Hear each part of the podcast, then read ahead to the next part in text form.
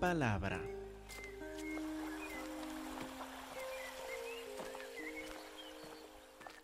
Hermanos, continuamos con nuestro examen de Gálatas capítulo 5. Acuérdense que el apóstol Pablo ha pasado cuatro capítulos enteros explicándonos muchas veces en muchas formas diferentes y muchas veces explicándonos que no somos salvos por la ley, no somos redimidos por guardar los diez mandamientos, no tenemos el perdón de pecados por seguir una lista como la ley mosaica, sino que somos salvos por lo que hizo otro, el Señor Cristo Jesús por nosotros, al morir en la cruz en nuestro lugar. Y después de contarnos de esta, de esta maravilla y sorpresa, porque estamos acostumbrados a vivir eh, según las reglas, según alguna ley, y llegamos ahora en medio del capítulo 5 de Gálatas a decir, pero si no estamos bajo la ley, si no estamos ni bajo los diez mandamientos, ¿cómo vivimos?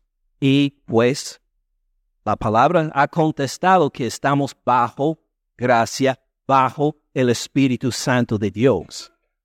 El Espíritu Santo es el a quien seguimos, el que nos dirige, como vimos hace ocho días en Gálatas 5:16.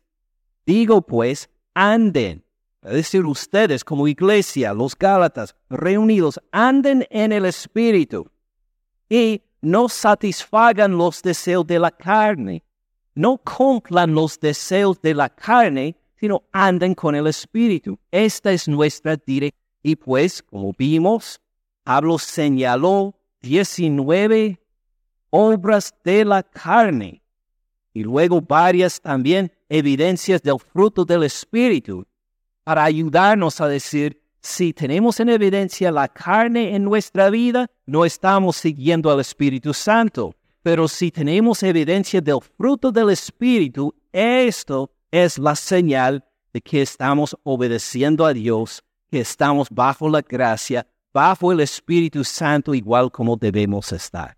Pero luego podemos llegar a esa lista, ahora en versículo 24, y hacer esta pregunta. Pero Pablo, explíquenos algo en más detalle. ¿Nos puede dar algún ejemplo, un ejemplo más específico de cómo andamos en el Espíritu. Y pues sí, esto va a ser desde 5, capítulo 5, versículo 24, hasta capítulo 6, versículo 1, estos cuatro versículos que estamos por ver hoy. Él quiere subrayarnos, este es un ejemplo más específico, por lo cual ustedes pueden andar en el Espíritu. Si andan en esa clase de situación, si andan en el Espíritu, se va a ver de esa forma. Bueno, vamos a ver lo que nos enseña.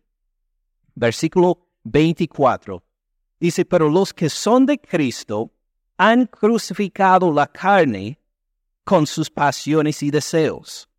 Si vivimos por el Espíritu, andemos también por el Espíritu.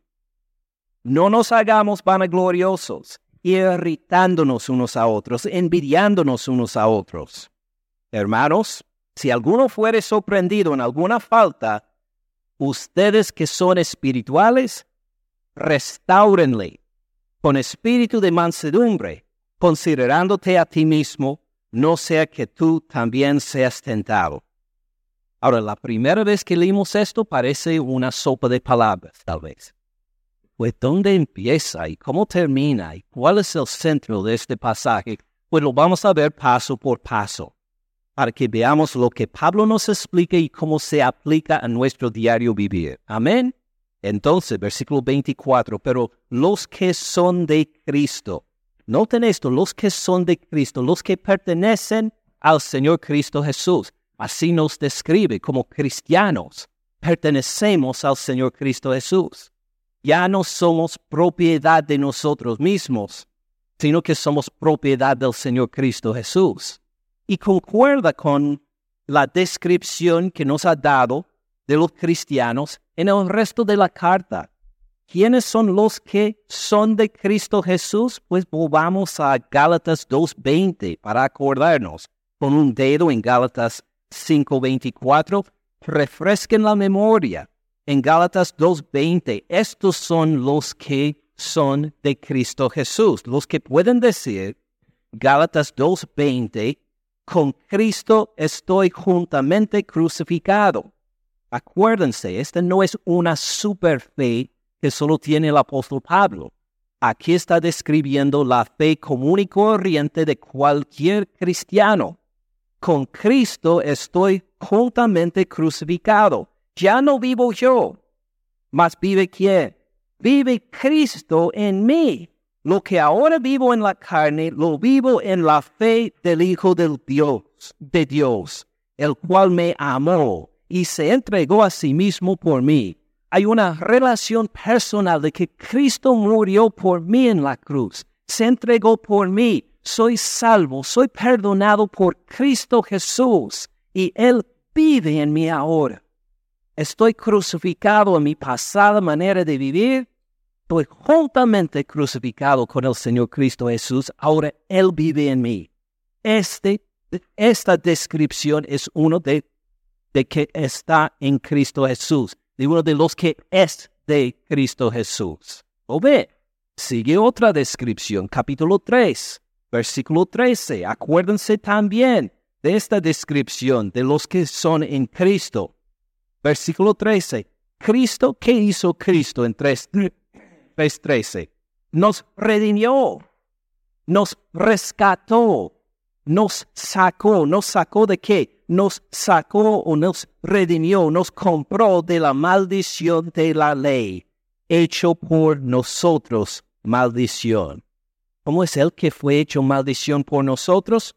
Escrito está, maldito todo el que es colgado en un, en un madero. Él murió en la cruz por nuestra maldición. La maldición que era real y verdaderamente nuestra por desobedecer la ley de Dios, esta maldición cayó en Él en la cruz. Y Él nos redimió entonces de la maldición. ¿Se acuerdan de esto? Los que son de Cristo, los que están juntamente crucificados con Él, los que eran, los que han sido redimidos por Cristo Jesús que murió, murió en la cruz por maldición. Miren también, para refrescar la memoria un poco más, el mismo capítulo 3, ahora versículo 27, porque todos los que han sido bautizados en Cristo, de Cristo están revestidos. Se habla de los que nos hemos unido con el Señor Cristo Jesús por fe. Somos parte de somos sumergidos en el Señor Cristo Jesús. De Él estamos revestidos. Ahora Él nos cubre. Él vive en nosotros, está alrededor de nosotros. Nuestra identidad es completamente en Él, los que son de Cristo. Miren también el capítulo 4, versículo 6. Así que ya no eres, no eres qué. Capítulo 4, versículo 7. Así que ya no eres esclavo, exactamente ya no eres esclavo, sino que, sino hijo. Somos hijos de Dios por el Señor Cristo Jesús. Y si hijo también qué? Heredero, heredero de cualquier persona, heredero de Dios por medio de Cristo. Entonces, todas estas descripciones que nos ha dado en esta carta de uno que es crucificado junto con el Señor Cristo Jesús, que vive por Él, Cristo Jesús vive en uno y por medio de uno. Uno está identificado por fe en Cristo Jesús a tal punto que puede decir, ya no vivo yo, sino vive Cristo en mí. Él es mi nueva identidad. Yo soy hijo de Él, adoptado por Dios. Toda esta riqueza que tenemos por la redención que nos ha dado el Señor Cristo Jesús se puede resumir en esta frase tan breve en capítulo 5, versículo 24. Pero los que son de Cristo, los que son de Cristo. Si usted es de Cristo, todo esto que acabamos de ver rápidamente en esta carta le pertenece a usted. Los que son de Cristo, ¿qué han hecho? Han crucificado la carne con sus pasiones y deseos. Fíjense bien, si usted es de Cristo, ha hecho algo. ¿Qué ha hecho? Ha crucificado la carne con sus pasiones y hecho. Y deseos, disculpe. Crucifiqué la carne con sus pasiones y deseos. Pues sí, si usted es de Cristo, usted ha crucificado su carne con sus pasiones y deseos en la cruz. Ah, ¿Qué significa esto? ¿Cuándo lo hice? Bueno, vamos a ver cómo el, apóstol Pablo lo describe en Romanos capítulo 6. A ver si nos ayuda un poco. Con un dedo en Gálatas 5, versículo 24. Vayan a la izquierda a la carta a los Romanos. Romanos capítulo 6, versículo 5. Porque si fuimos plantados juntamente con Él en la semejanza de su muerte, así también lo seremos en la de su resurrección. Sabiendo esto, que nuestro viejo hombre fue crucificado juntamente con Él, para que el cuerpo del pecado sea destruido, a fin de que no sirvamos más al pecado entonces, ¿qué pasó? Si fuimos plantados juntamente con Él en la semejanza de su muerte, Jesucristo murió en la cruz por pecadores, por pecadores como usted y como yo también. Por pecadores como nosotros murió en la cruz. Y fuimos plantados juntamente con Él en la, en la semejanza de su muerte es decir, cuando escuchamos el Evangelio, escuchamos la buena noticia del Señor Cristo Jesús, que Él murió en la cruz por nuestros pecados, reconocemos, estas noticias son para mí. Con esto me identifico. Yo no puedo quitarme mis pecados. No puedo andar según Dios. No puedo llegar al punto de que Dios esté perfectamente satisfecho conmigo por mis obras únicamente. Necesito la redención. Necesito que alguien me dé una nueva vida. Necesito el perdón de Dios. Me identifico con Cristo Jesús por fe. Él es mi Señor y Salvador. Él murió en la cruz por mí. Él resucitó de los muertos, Él ascendió al Padre, Él lo hizo, mi identidad se encuentra en Él. Cuando nosotros respondimos por fe al Evangelio, en este momento nos sentimos en la mano el martillo, nos sentimos en nuestras manos los clavos, pero crucificamos nuestra carne junto con Cristo Jesús. En esto dijimos ya no vivo según la carne, ya no me identifico con la carne. Y así abrimos paso al Espíritu Santo para decir, ahora vivo según tu Espíritu en la resurrección. Al responder por fe, no nos sentimos literalmente estos golpes, pero crucificamos la carne para decir, ahora ya no me identifico con la carne. Este es el viejo hombre que murió junto con Cristo Jesús. Ahora me identifico con su resurrección. El Espíritu Santo nos da nueva vida, nos regenera y ahora tenemos una relación completamente distinta con Dios. ¿Tiene sentido? Entonces, reconociendo esto, podemos adelantarnos a Romanos 6, versículo 11. Sigan a Romanos 6, 11. A base de esta nueva realidad por fe en Cristo Jesús, ¿qué dice Romanos 6:11? Así también ustedes considérense como, considérense muertos al pecado, pero ¿qué? Vivos para Dios, vivos para Dios en nuestras obras, ¿verdad? No, vivos para Dios en Cristo Jesús, Señor nuestro reconocemos que Él es Señor, nos hemos eh, muerto al pecado, vivimos al Espíritu y lo que nos enseña en versículo 11 es ahora, vivan de acuerdo según la realidad. Tú eres salvo en Cristo Jesús. Has muerto al viejo hombre. Ahora vives en el Espíritu. eh, tómenlo en cuenta, dense cuenta de esta realidad, actúan ahora de acuerdo con esta nueva realidad que tienes en el Señor Cristo Jesús. Él es tu Señor. Él murió en la cruz por ti, resucitó de los muertos. Dense cuenta de esto. Dejen que el Evangelio penetre sus pensamientos y sus deseos para andar de acuerdo con esta nueva realidad. ¿Tiene sentido?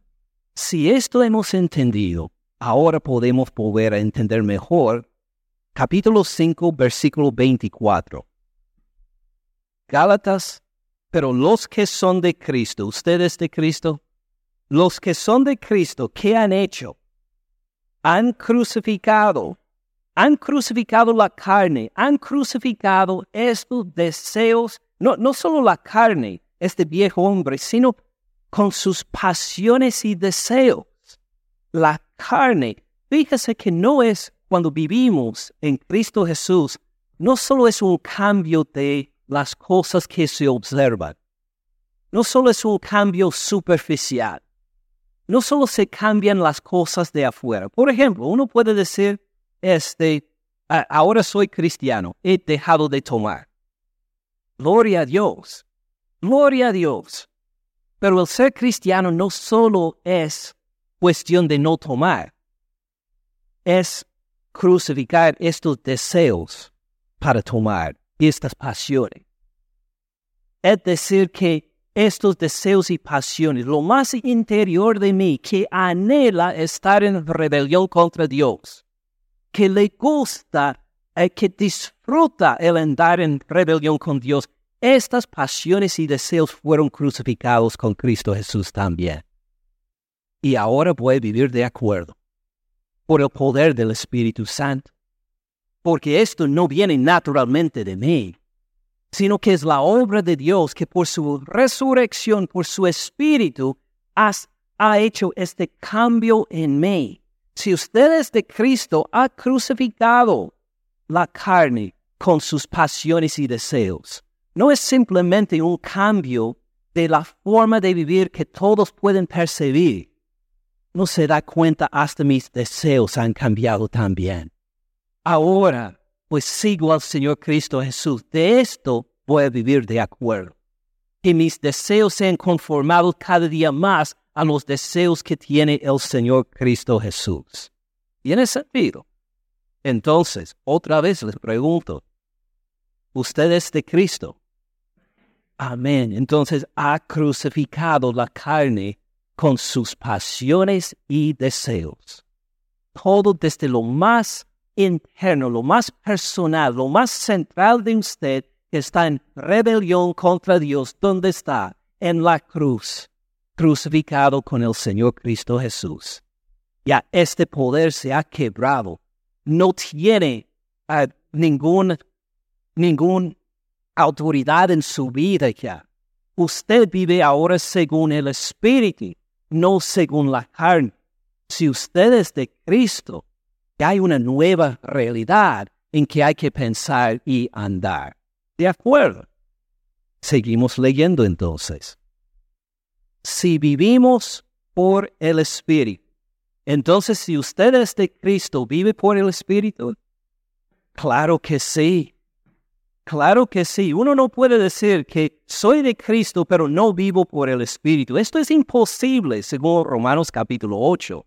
Si uno tiene a Cristo Jesús, vive por el Espíritu. No hay otra vida, no hay otra opción para vida, sino el Espíritu Santo. Entonces, si uno es cristiano, vive entonces en el Espíritu. Si vivimos por el Espíritu, lo que Pablo quiere es que todos digamos, sí, sí, sí, nos incluimos. ¿Vivimos por el Espíritu? Claro que sí. Si vivimos por el Espíritu, ¿qué tenemos que hacer? Andemos también por el Espíritu. Si vivimos por el Espíritu, andemos entonces por el Espíritu. Ahora, ¿qué significa andemos también por el Espíritu? Ahora, vimos recientemente en versículo 16 algo sobre el andar en el Espíritu, ¿verdad? ¿Qué dice versículo 16 de este mismo capítulo? Digo pues que andad en el Espíritu. O nosotros diríamos, anden en el Espíritu. Anden en el Espíritu no satisfagan los deseos de la carne. Ven en versículo 25, donde dice, andemos también por el Espíritu. Parece igual, ¿verdad? Anden en el Espíritu, versículo 16, versículo 25, andemos también por el Espíritu. Así es el mismo verbo en el español, pero pues a hacer un anuncio comercial breve. Este, uh, algo, si usted, si usted tiene el don de enseñar, si usted se siente guiado por el Señor algún día para predicar la palabra, uh, algo en que insisto que hagamos, todos los que somos pastores o que vamos a enseñar la palabra, algo en que les recomiendo, que nos recomiendo de todo corazón, es que aprendan lo mejor que pueda las lenguas originales de la Sagrada Escritura, que aprendan el griego del Nuevo Testamento, que aprendamos el hebreo y el arameo del Antiguo Testamento. Ahora, ¿por qué? Pues tenemos, gracias a Dios, una excelente traducción al español. Y si usted enseña a base de una traducción en español de la palabra de Dios, gloria a Dios. Sí, la gente puede escuchar el Evangelio y ser salvo. Y puede hacer unas lecciones grandísimas, gloriosas. Pero va a estar algo, un paso alejado de la palabra de Dios siempre. Porque aquí en el griego el apóstol Pablo puso dos verbos diferentes, con intención en versículo 16 dice, anden en el Espíritu. A decir, que sea una obra continua, que andemos en el Espíritu con un fin, con el fin claro de amarnos, de amar al prójimo como a nosotros mismos. Pero aquí, en versículo 25, utiliza otro verbo, es decir, ande. Y lo que significa es que uno, que uno ande ordenadamente, disciplinadamente, diligentemente, como en una marcha. Algunos utilizan este verbo para hablar de una fila de soldados que marchan todos en fila. Y tiene esta, e, este sentido, este sabor, la idea de que vamos a andar no cada uno por, por su propio camino, según el Espíritu le ha motivado a cada persona individualmente, dice en plural, andemos también por el Espíritu. Quiere decir a los Gálatas y a nosotros, ustedes juntos como iglesia, anden paso a paso, diligentemente en el Espíritu. Ordenadamente, disciplinadamente, anden todos ustedes juntos, unidos en el Espíritu. Pues esto es bastante importante por saber para ver la aplicación a nuestro diario vivir. Por eso les recomiendo, hermano, de todo mi corazón, aunque requiere una inversión grande de dinero, aunque requiere una inversión grande de tiempo y de lágrimas y de frustración, hagan todo lo que puedan para aprender el griego, el hebreo y el arameo para entender bien la palabra de Dios si la va a predicar o si la va a enseñar, va a ser de mucha bendición. Entonces, así terminó el anuncio comercial. Para volver a Gálatas 5, para decir, mire lo que el apóstol Pablo nos enseña. Que andemos juntos como una iglesia, la iglesia bautista, la fe en Cristo, en marcha disciplinada y diligentemente según el Espíritu Santo. Romanos 4 utiliza este verbo, creo que es en versículo 12, para describir cómo la gente debe seguir las pisadas de Abraham, que respondió por fe mientras era, eh, mientras era incircunciso. Y esta es la idea del verbo, que uno anda según las pisadas de otro. Así sigue en marcha al otro y así nos llama que nosotros como iglesia sigamos las pisadas del Espíritu Santo. Estamos no bajo la ley, sino bajo la gracia. bajo la gracia, bajo el Espíritu Santo, que sigamos entonces paso a paso disciplinadamente al Espíritu Santo, no solo individualmente, sino todos juntos como iglesia. Ahora entendemos mejor lo que Pablo nos está comunicando en estos versículos. Amén, amén. Los que son de Cristo, que han hecho? Han crucificado la carne con sus pasiones y deseos. ¿Cómo viven entonces? Pues por el Espíritu. Si vivimos por el Espíritu, claro que sí, si somos de Cristo, vivimos por el Espíritu, andemos también por el Espíritu, que sigamos sus pisadas, no solo individualmente, sino juntos como iglesia. Gloria a Dios por este mensaje. Pero si llegamos a preguntar, Pablo, pues muchas gracias. Esto nos ha ayudado bastante. Ahora tenemos una visión como una iglesia de andar paso por paso con el Espíritu, pero buscamos un ejemplo más específico de cómo se va a ver si una iglesia anda paso por paso en el Espíritu. Es que vamos a reunirnos el martes, acuérdense que tenemos el 31, el martes, un evento acá Ah, para alabar al Señor Cristo Jesús en el estacionamiento. ¿De qué hora? De las siete hasta las ocho y media, por ahí, ¿verdad? Otro anuncio comercial. Estoy pues lleno de anuncios comerciales el día de hoy. Bueno, quiere decir que el 31 de octubre, este martes a las 7, vamos todos a marchar juntos por el estacionamiento y por la vecindad. No, quiere decir entonces que andemos en marcha con el Espíritu. ¿Qué significa? Nos va a dar el ejemplo empezando en versículo 26. Acuérdense, aquí habla de dos pasos, no satisfagan los deseos de la carne. Anden en el Espíritu. Entonces, primero, no nos hagamos vanagloriosos, es lo que no debemos hacer. Debemos reconocer que hemos crucificado la carne junto con Cristo Jesús, entonces no nos hagamos vanagloriosos, irritándonos unos a otros, envidiándonos, pues una situación de conflicto Sexta. De cualquier conflicto en que uno se hace vanaglorioso, ¿qué es vanaglorioso? Uno cree que importa más que lo que realmente importa uno anda en la soberbia, uno tiene una estimación muy alta de sí mismo y baja de otras personas. Esta es la vanagloria. Uh, quiere decir, pues yo soy alguien, ojalá que tú seas como yo. Yo soy grande, soy importante, soy glorioso, soy inteligente, soy guapo, ojalá que tú fueras como... Escuchen ahí en el surdo. yo soy alguien y tú no eres.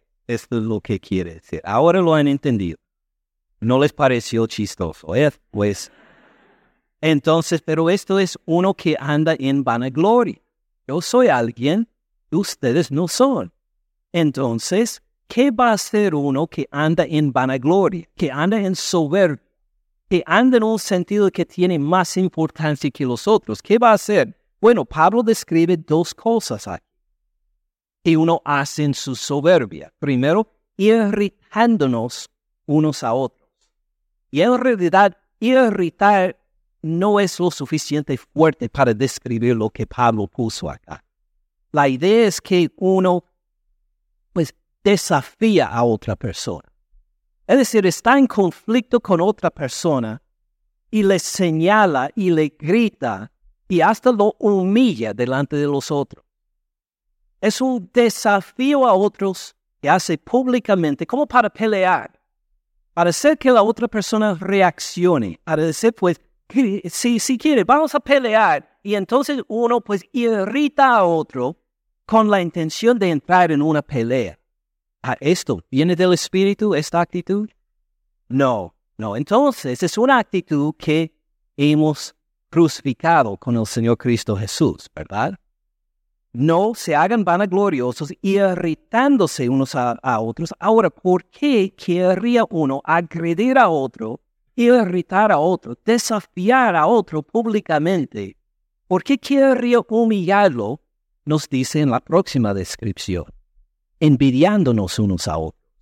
Es decir, uno tiene envidia de la otra persona. A los otros lo respeta, los otros lo honran, los otros tienen buena estimación de esta persona. Y uno mismo que anda en su vanagloria, dice, hmm, yo soy más importante que este. Entonces le llega para desafiarlo, para pelearle, para irritarle, esperando provocar una reacción, no solo a solas, sino delante de las otras personas también, para que esta persona en vanagloria se sienta pues más grande, más importante que esta otra persona a quien todos le dan la honra y el respeto y pues dice que mejor voy a humillar a esta otra persona para que yo entonces disfruto de mi superioridad.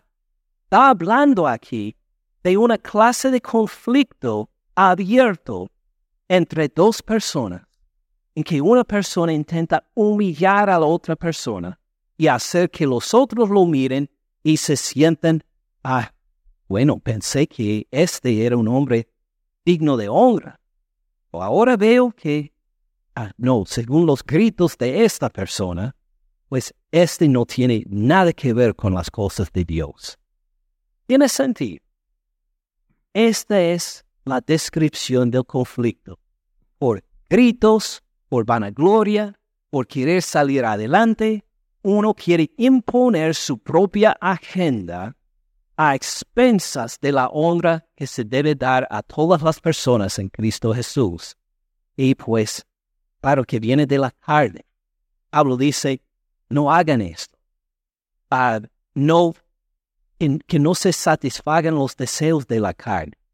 Esta forma de vivir, esta forma de conflicto, esta forma de agredir, pues murió en la cruz con Cristo Jesús. Ahora eres diferente. Ya no vas a hacer estas cosas.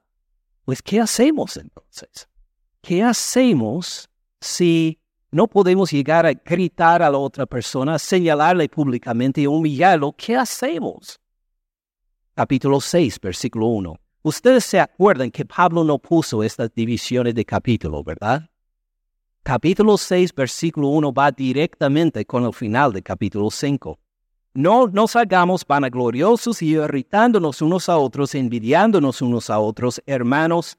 Si alguno es sorprendido en alguna falta, ustedes que son espirituales, restáurenle con espíritu de mansedumbre considerándote a ti mismo, no sea que tú también seas tentado. Dice, así es la forma en el espíritu por el cual vas a resolver los conflictos.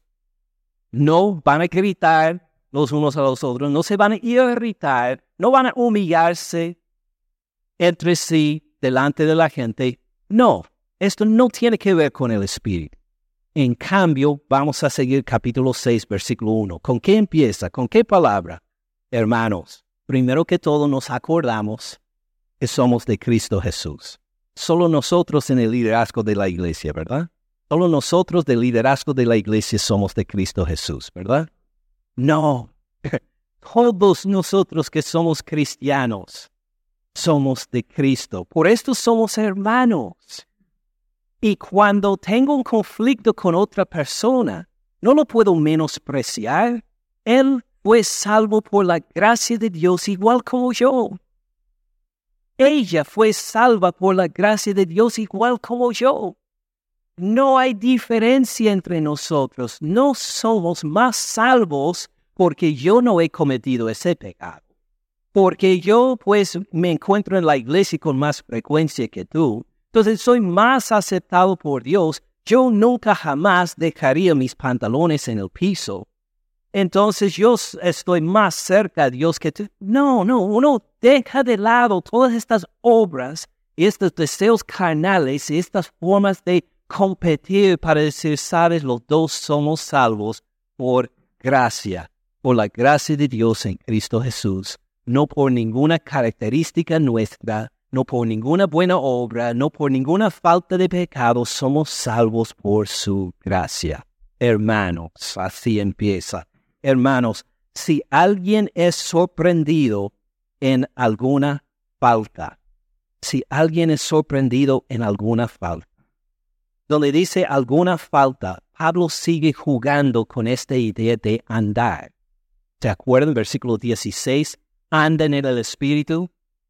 Y luego dice en versículo 24, digo versículo 25, andemos también por el Espíritu, que andemos disciplinada y diligentemente en orden.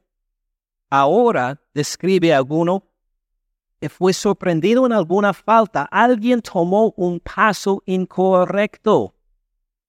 Tomó un paso que no concordó con el Espíritu Santo. Estaban todos en marcha, pero esta persona pisó equivocadamente o por un error, por un pecado, por una transgresión, por alguna falta, por alguna falla, no continuó según el Espíritu Santo. Así es, si alguien es sorprendido en alguna falta, ¿qué pasó? Fue capturado en esta falta. Si quiere pues seguir una comparación con los soldados, podemos decir que todos los soldados estaban en marcha siguiendo el Espíritu Santo cuando uno de ellos pisó equivocadamente en otra dirección y ahora fue capturado por el enemigo. Si alguien fue sorprendido en una falta, hermanos, vamos a gritarle a alguien que cometió una falta de estas. Pues si somos de la carne, sí. Pero si andamos en el Espíritu, ¿qué vamos a hacer? Si alguno es sorprendido en alguna falta, ustedes que son espirituales, vamos a volver a esta pequeña descripción en un momento, pero noten primero que dicen vosotros, o nosotros, no decimos vosotros, ¿qué decimos? Ustedes, ustedes, vosotros es ustedes. Ustedes son espirituales, ¿qué quiere decir? Lo que está por mandar una restauración viene de solo una persona. No, sino de toda la iglesia. Toda la iglesia participa. Como está andando en el Espíritu, toda la iglesia, toda la iglesia obra entonces en lo que nos manda en este versículo, la restauración. Restauren. Este es el centro del versículo. ¿Qué hacemos cuando hay conflicto? Restáurenle. Restáurenle según el Espíritu Santo. Ahora, pues, ¿cómo se ve? Pues esta palabra para restaurar. Hemos visto esto en otras ocasiones. Este, que habla de, la, de lo que hace, por ejemplo, un sobador. Ah, si se le quiebra un brazo, si usted es, uh, es del campo en Ohio, mi estado de origen, si usted es del campo en Ohio y se le quiebra un brazo, ¿a dónde va? Al hospital, al médico, busca uno de estos centros que están abiertos 24 horas por día y uno llega la hora que sea y espera que alguien esté ahí para tomar una radiografía y pues le pueden recomendar una cirugía o lo que sea y le dan una cuenta increíble después de, alto y cuánto cuestan estas cosas. Así es la forma típica que hace uno en el campo en Estados Unidos, pero si uno es del campo de Guatemala y tal vez no hay un hospital cerca, ¿a dónde va si se, le quiebra el tobillo o el brazo al sobador? Al que va a sobar para poder enderezar otra vez este hueso. Ah, ¿Le va a cobrar tanto como un hospital en Estados Unidos? Claro que no. Y es el más accesible. Entonces uno va y llega una persona que va a dar masaje al, al brazo o al tobillo hasta que se enderece bien. Y esto es lo que significa el verbo acá, restauren. Esta persona pisó fuera de la marcha del Espíritu Santo. Entró en pecado, fue capturado en pecado. ¿Qué se hace entonces? entre todos los hermanos de la iglesia lo restauren, lo den masaje por medio de la palabra y el Espíritu Santo hasta que se quede otra vez en un lugar para que pueda utilizar este brazo otra vez. para que pueda volver a marchar con el Espíritu Santo. Si alguno es sorprendido en alguna falta, ustedes que son espirituales, restáurenle. También en, en Mateo 4 escribe a los pescadores que están remendando las redes para usar las redes de nuevo. Así es, la iglesia llega para restaurar al hermano o a la hermana para que pueda servir otra vez en el Señor. No hay ningún hermano ni hermana desechable en la casa del Señor. Por eso, restauren. Restáurenle cómo? Con espíritu de mansedumbre. Restáurenle con espíritu de mansedumbre. Ah, ¿De, de dónde viene un espíritu de mansedumbre? Pues nos dijo en versículo 23 de capítulo 5, ¿se acuerdan? Miren versículo 22 y 23. ¿El fruto de quién? Del Espíritu. El fruto del Espíritu es amor, gozo, paz, paciencia, benignidad, bondad, fe. ¿Qué dice luego? Mansedumbre, ahí está. Si vivimos en el Espíritu, ¿ustedes viven en el Espíritu? Claro que sí, vivimos en el Espíritu. Entonces el Espíritu está produciendo en nosotros qué? Mansedumbre. El espíritu de mansedumbre se produce en nosotros. Ahora, ¿qué es la mansedumbre en sí? ¿Qué significa? Ah, piensen en un caballo manso.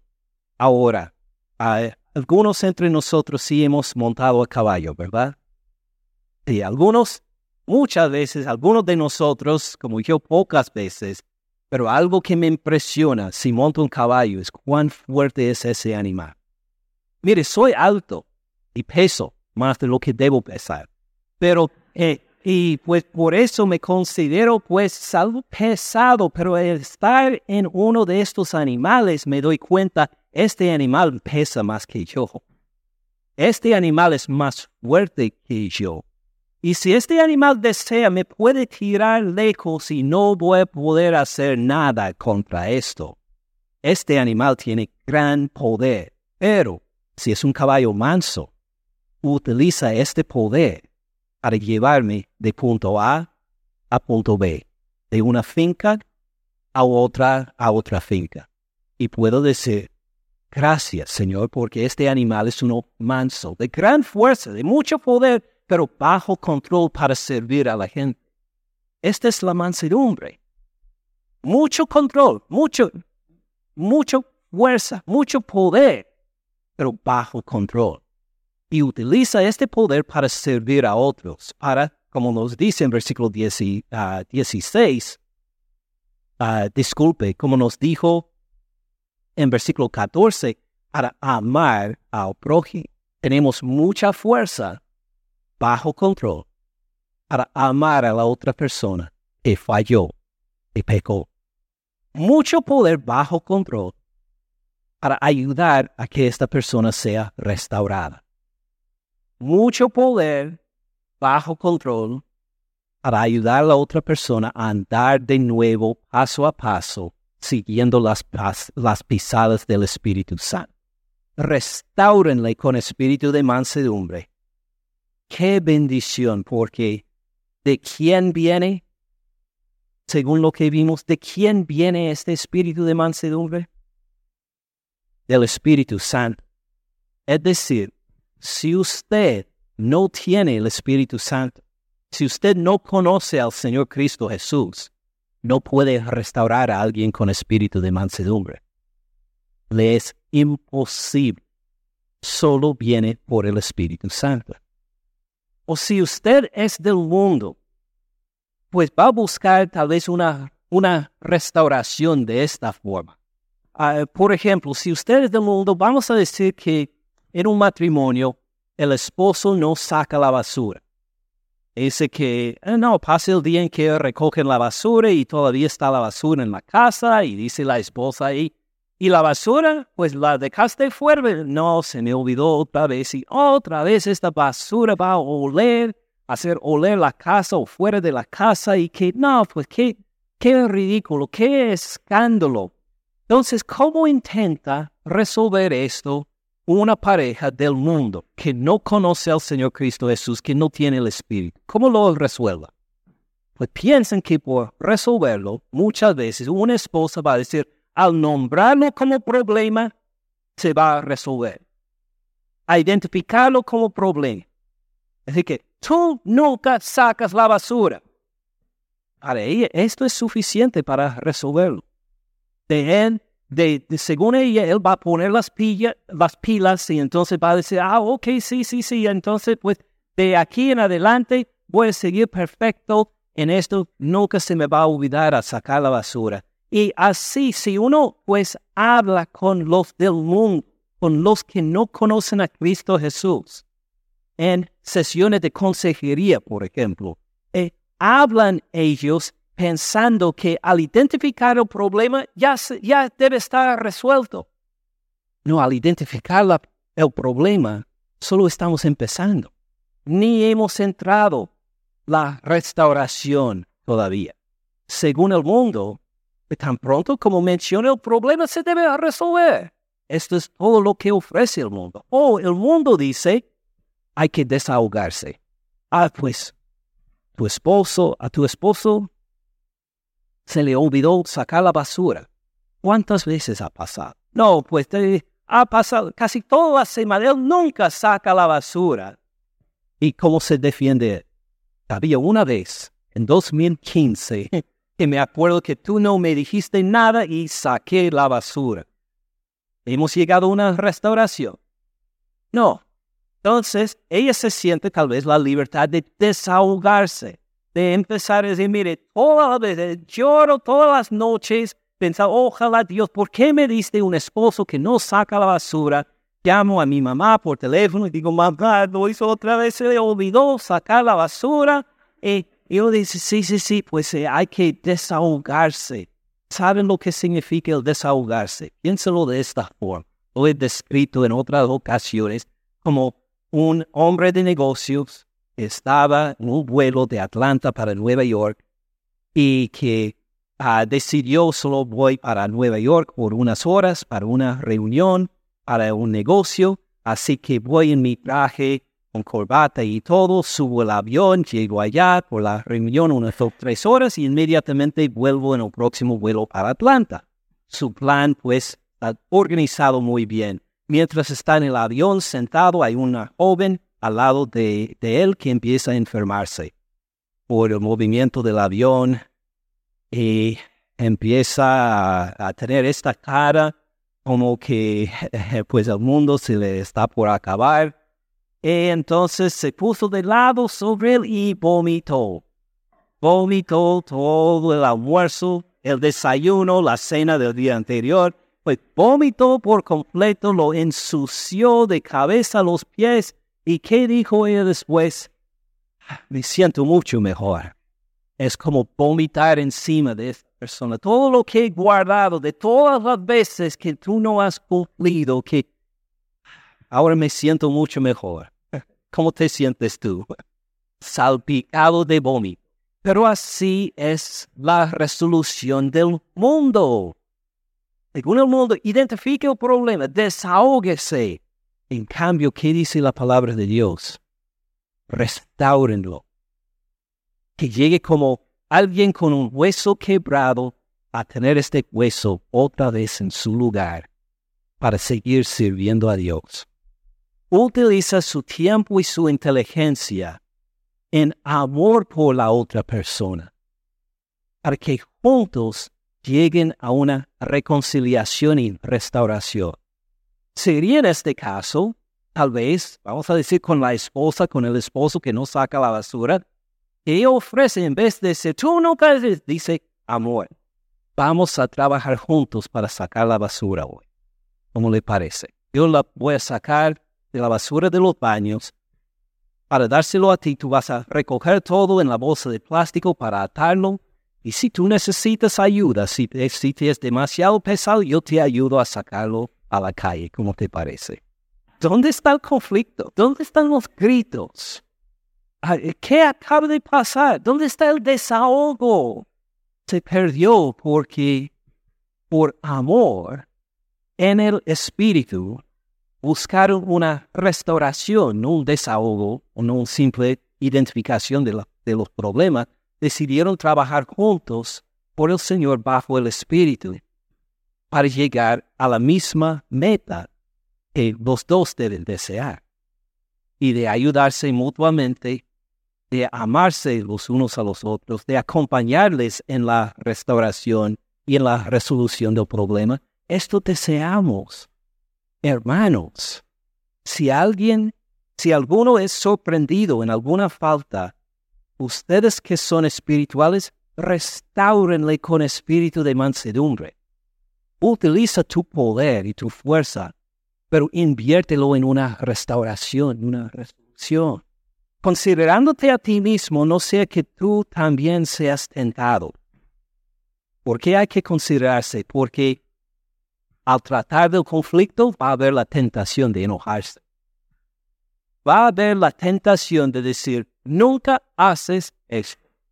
Saben que en la consejería algo prohibido es decir, este hombre o esta mujer nunca hace esto. ¿Por qué? Porque esta palabra nunca no sirve para una restauración. Solo sirve para que uno se defienda, pero no para restauración. Entonces, si decimos, vamos a trabajar hasta una restauración, una reconciliación, no se puede decir, nunca haces esto, nunca has hecho, nunca has sido, ni siempre hace esto, siempre hace esto mal, prohibido, porque buscamos una restauración, una reconciliación de una vez. Estas palabras no pertenecen entonces. Considerándote a ti mismo, no sea que tú también seas tentado. ¿Tentado a qué? Tentado a la vanagloria. Tentado a la vanagloria, ¿cómo? Pues yo siempre me acuerdo de sacar la basura. Así que yo soy más santo, más responsable, más este, más inteligente, más guapo, más cerca a Dios que usted. Y si hablamos de dejar la ropa en el piso, eh, bueno, vamos, vamos. Todo, este, así es entonces que uno se protege. Otra vez vuelvo a la pequeña frase que saltamos. Ustedes que son espirituales, restauren. Hay una condición. Tiene que ser uno espiritual. Ustedes que son espirituales. Ahora, está hablando entonces solo del pastor. Solo el pastor puede restaurar, ¿verdad? No. ¿Qué vimos en versículo 25? Si vivimos por el Espíritu, Ah, ustedes viven por el Espíritu. Ok, algunos, algunos más que la última vez. Pregunté. ¿Ustedes viven por el Espíritu? Si son cristianos, viven por el Espíritu. Ustedes son espirituales. quienes restauran entonces? Todos nosotros. Cualquier de nosotros y todos nosotros. Somos capacitados porque hemos crucificado la carne con sus deseos y pasiones en la cruz y ahora andamos en el Espíritu, marchamos en orden disciplinadamente en el Espíritu. Entonces vamos a restaurar al hermano o a la hermana que pisó equivocadamente y está entrapado para que esta persona sea restaurado en el Señor Cristo Jesús por su Espíritu, porque Él murió en la cruz por este pecado, ¿verdad? Amén. Entonces, si usted no conoce al Señor Cristo Jesús, si usted dice, no tengo el Espíritu Santo, si usted dice que eh, no, es, nunca me he entregado al Señor Cristo Jesús, no he creído en Él, usted no puede restaurar a otro. Usted tiene que estar satisfecho con identificar pecados y ser salpicados por desahogo por el vómito del desahogo por el resto de su vida. No puede restaurar a otro. Por eso le insisto, conviértanse al Señor Cristo Jesús. Digan, por favor, sí, Cristo Jesús, tú moriste en la cruz por mí. Resucitaste de los muertos por mí. Estás reinando como mi Señor y Salvador y anhelo tu segunda venida. Por favor, busque al Señor Cristo Jesús para que pueda andar en esta vida, empoderado por el Espíritu Santo, para de veras poder restaurar a otros.